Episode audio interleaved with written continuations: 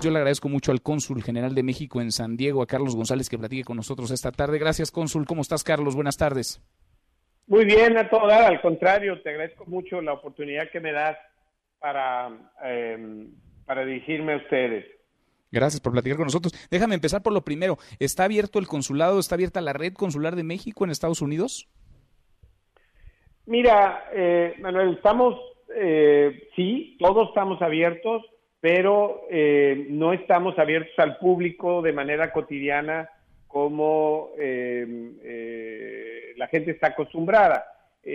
por disposiciones del condado, del estado, y esto ya se ha generalizado en todos Estados Unidos, nosotros debemos estar cerrados, pero tenemos guardias y al menos en el caso de San Diego, dos veces a la semana acumulamos en esos días los casos de mayor emergencia que tienen que ver con gente que requiera un pasaporte o que requiera un acta de nacimiento, un acta de defunción y que pueda acreditar las razones de su emergencia y los atendemos durante esos dos días. Por supuesto, las tareas de protección consular, que son las cotidianas, las más importantes que realiza este consulado o cualquier otro, esas continúan porque podemos trabajar desde, desde nuestras respectivas casas. Ahora, ¿qué es lo que más están necesitando en estos momentos nuestros paisanos allá? ¿Para qué se están acercando hoy a la red consular, al consulado particularmente ahí en San Diego? Pues mira, em, aquí en San Diego, como sabes, eh, estamos en la frontera y entonces hay muchos requerimientos de información sobre en qué consiste el cierre parcial, ¿no? Ah, ya llevamos un mes en donde los viajes no esenciales eh, al amparo de una visa de turista no pueden cruzar por tierra y entonces mucho de nuestro trabajo tiene que ver con resolver preguntas de gente que quiere cruzar, ayudar a gente que por razones médicas tiene algún problema y no le permiten cruzar. Nosotros hablamos con nuestros amigos de CBP para que, para que puedan cruzar eh, sin problema, em, difundir información sobre eh, los tiempos de espera y si se han cerrado o no carriles. Hay mucha desinformación en redes sociales em, y estamos en eso. Pero también también, paralelamente, estar informando sobre el impacto del cierre parcial de la frontera y, el impacto en, los usuarios de manera cotidiana.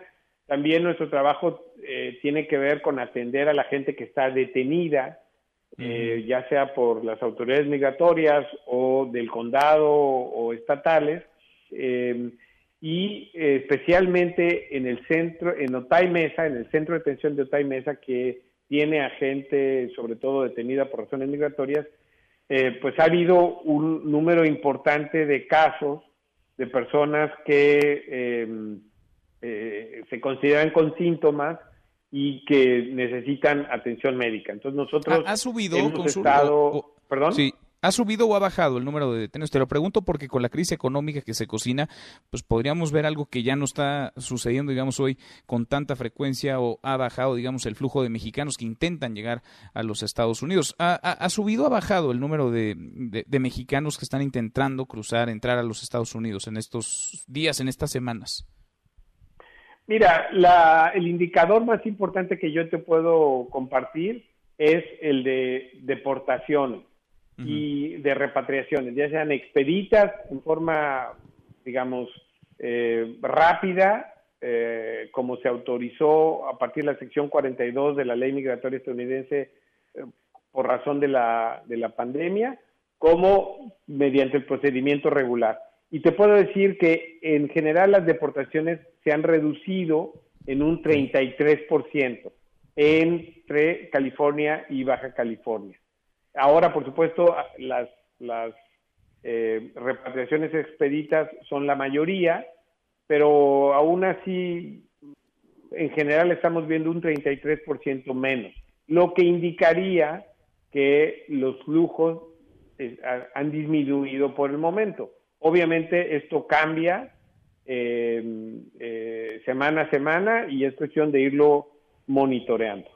Sin duda, sin duda. Eh, para el tema sanitario, ¿qué medidas se están tomando y cómo están fluyendo, digamos, en términos de la coordinación entre el gobierno de México y Estados Unidos? Porque damos cuenta de que Tijuana es el municipio con mayor número de casos positivos en México. ¿Qué es lo que está pasando ahí en San Diego? ¿Qué tanto hay una especie de cerco sanitario? Porque también hay muchos ciudadanos de un lado y del otro que hacen su vida aquí y allá.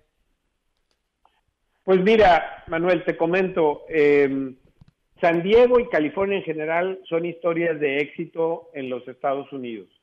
Eh, en general, em, por ejemplo, aquí en San Diego ya van dos semanas en donde el aumento de nuevos casos es menor al 5%.